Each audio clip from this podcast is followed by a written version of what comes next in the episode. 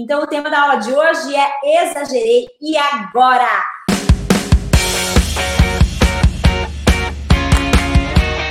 Oi, mulher! Para quem não me conhece, eu sou a nutricionista Valéria de Góes. Eu ajudo mulheres a chegarem ao seu peso ideal, emagrecerem, viverem magras, sem passar fome para o resto da vida. E o tema que eu vou te ensinar hoje é como se comportar após um exagero. Então, o tema da aula de hoje é exagerei e agora. E agora que depois de uma exceção, primeiro de tudo, nós vamos tirar a culpa, certo? Por que tirar a culpa? Se você comeu, já foi. Tava gostoso? Curtiu? Aproveitou? Então, bora! Deixa esse arrependimento e para de ficar se martirizando, porque foi uma escolha tua, né? Que não vai te levar a nada. Então, quando nós pensamos que uma refeição pontual, uma exceção que nós escolhemos fazer, ela não vai nos definir, ela não vai definir né, o resultado das nossas escolhas que devem ser sábias todos os dias. Então, no problema acontece quando nós entendemos, né, que as exceções né, fazem parte de um dia a dia. E existem pequenos ou vários e grandes sabotes, né, dessas exceções é, ao longo da semana. Aí realmente nós temos um problema. Porém, quando essa refeição for pontual e você escolher fazer com consciência, ela não vai te definir e não vai comprometer o resultado do seu emagrecimento. Então, certo, o problema vai acontecer quando essas exceções fazerem parte do seu dia a dia. Então, nosso objetivo aqui é entender sobre equilíbrio, sobre moderação, é achar um meio termo. Eu acredito que você esteja acostumada com 8 ou 80, mas a grande realidade é que quando nós encontramos um equilíbrio, um meio termo, dessa forma nós conseguimos ter constância e fazer com que estes hábitos eles sejam realmente para a vida, para o resto da nossa vida. Então, quando nós pensamos que se você, por um acaso, comeu demais, bebeu demais, o que não estava acostumada, e isso foi pontual, e se você pesou e ficou assustada com aquele peso a mais na balança, aquilo não é gordura. Então, após um exagero, uma exceção, o exagerei agora é jogou a culpa fora e bora fazer acontecer. Se por um acaso você se pesou e esse peso está acima do que você imaginava, a grande probabilidade é de ser um inchaço. Então está existindo um acúmulo de água no teu corpo, o que fez com que esse peso na balança fosse muito acima do que você imaginou.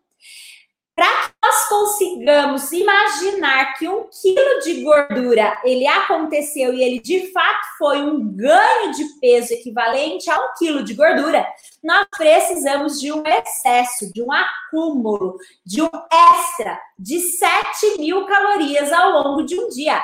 Impossível a gente ter 7 mil calorias ingeridas em uma exceção, a não ser que se tenha compulsão alimentar. Mas não é sobre isso que nós estamos falando. Nós estamos falando de uma exceção pontual, de um exagero, né, pontual dentro de um final de semana, de um sábado à noite, no almoço de domingo, numa festa junina, numas férias, algo relacionado a isso. Então, quando nós pensamos que as exceções devem ser um barquinho no meio de um oceano, então o oceano é o nosso dia a dia, o oceano é a nossa constância, e o barquinho é aquela exceção, raramente, muito que provavelmente, você vai ter uma ingestão calórica no seu dia que exceda 7 mil calorias para originar um quilo de gordura na balança no dia seguinte. Então, habitualmente, o excesso de peso que se tem no dia seguinte, tá? Na balança é inchaço. Muito provavelmente o excesso tá? De líquidos que ficou dentro do seu corpo e fez com que você ficasse assustada, achando que engordou, né? Com uma exceção pontual. Então, essa retenção hídrica ou esse inchaço que nós falamos pode, né, realmente gerar muito desconforto. Então, eu vou te dar, né, sete estratégias, sete dicas, sete chaves para você virar, acessar e melhorar este inchaço, para que logo em seguida, dois dias depois, três dias depois, você já tenha, né, é, o seu peso de volta. Então, esse quilinho a mais não foi gordurinha a partir do momento que você, né, colocar em prática essas estratégias que eu estou convidando e que eu estou te contando e te explicando neste momento. Vocês vão logo, no máximo em três dias, já estar com o peso anterior de volta certo? Então, por isso eu explico muito para vocês que a composição corporal, ela em muitos momentos tem que ser dissociada da balança. Por quê? Porque nós podemos ter mais massa muscular em alguns momentos com o aumento dos treinos, nós podemos ter mais água, mais inchaço, não necessariamente mais gordura. Então, quando nós temos uma composição corporal adequada e a gente tem é, né, essa avaliação feita é, de acordo com a realidade atual, a gente consegue palpar né, a composição corporal que nada tem a ver com a qualidade do quilo né, a mais ou não na balança, porque pode ser água, pode ser músculo para quem treina, às vezes é uma semana de TPM que está mais inchada, existem vários motivos para em alguns momentos da nossa vida nós temos este aumento de peso na balança e que nem sempre é uma gordura. Certo? As dicas que eu vou explicar para vocês agora, as sete estratégias, as sete chaves, elas valem para qualquer é, ocasião que você tenha exagerado, para qualquer época em que você também esteja se sentindo mais inchada, independente do exagero. Então, o uso de medicação que inchou, né? Uma semana de TPM que está mais inchada, sim, uma, um pós-cirúrgico. Então, essas estratégias vão valer para qualquer momento da vida da gente em que nós possamos estar nos sentindo inchadas certo? Bora! Primeira estratégia: beber mais água. Em dias em que nós estamos mais inchadas, uh, aumentar a gestão de água para, em média, 40 ml de água por quilo de peso é fundamental. Então, por exemplo, se você tem 50 quilos, nós vamos fazer 40 ml por quilo de peso. Você vai beber 2 litros. Mas para quem tem 100 quilos, vai beber 4 litros. Então é importante fazer este cálculo de acordo com o peso que você tem naquele momento. Então, no dia em que existe mais inchaço, é importante com que você aumente o consumo de água, que inicialmente adequado é de 30 a 35 ml de quilo de por quilo de peso, para 40 ml por quilo de peso. Certo? Então, nos dias de maior inchaço, aumenta este consumo de água para 40 ml por quilo de peso. A nossa segunda chave é introduzir, além desta água, de duas a quatro xícaras de chás diuréticos. Os chás diuréticos, eles são cavalinha, hibisco, gengibre, salsinha, carqueja, então, nós podemos pensar que essa ingestão de água, assim como os chás mais diuréticos, se faz de grande importância para a melhora deste inchaço. Lembrando que os chás, para cada litro de água que ferveu, desliga, coloca a erva, então uma colher de sopa para cada litro, e abafa de 3 a 5 minutos. Depois disso, coa e bebe não adoça e esse chá pode ser quente ou gelado e ser conservado, no, conservado e consumido no mesmo dia por até seis horas após tá? o, o processo né, dele ter sido feito. Certo? A nossa terceira dica, a nossa terceira estratégia é incluir ervas e especiarias na nossa alimentação. Como açafrão, como verde, alecrim, manjericão, curry, lemon pepper, páprica. Então, ervas e especiarias são extremamente importantes para a gente não só desinchar, como detoxificar, que é melhorar a qualidade né, do nosso fígado, de mandar as toxinas ou os alimentos, né, ou muito industrializados ou não tão saudáveis embora. Então, isso faz com que o nosso fígado funcione de uma maneira mais eficiente e, com isso, ajude nesse processo de detoxificação e de desinchar. Lembrando que as ervas especiarias elas podem ser é, frescas ou secas, certo? Então, para quem tem aquela hortinha em casa, quem tem o hábito de ter as ervas frescas, ótimo, melhor ainda. Quem tem as ervinhas secas, elas também podem ser utilizadas, assim como as especiarias. Lembrando que sempre mais para o final da preparação, para que a gente usufrua mais do poder antioxidante destas ervas, sem cozinhar tanto, sem ferver tanto. Então, mais para o final da preparação. Certo?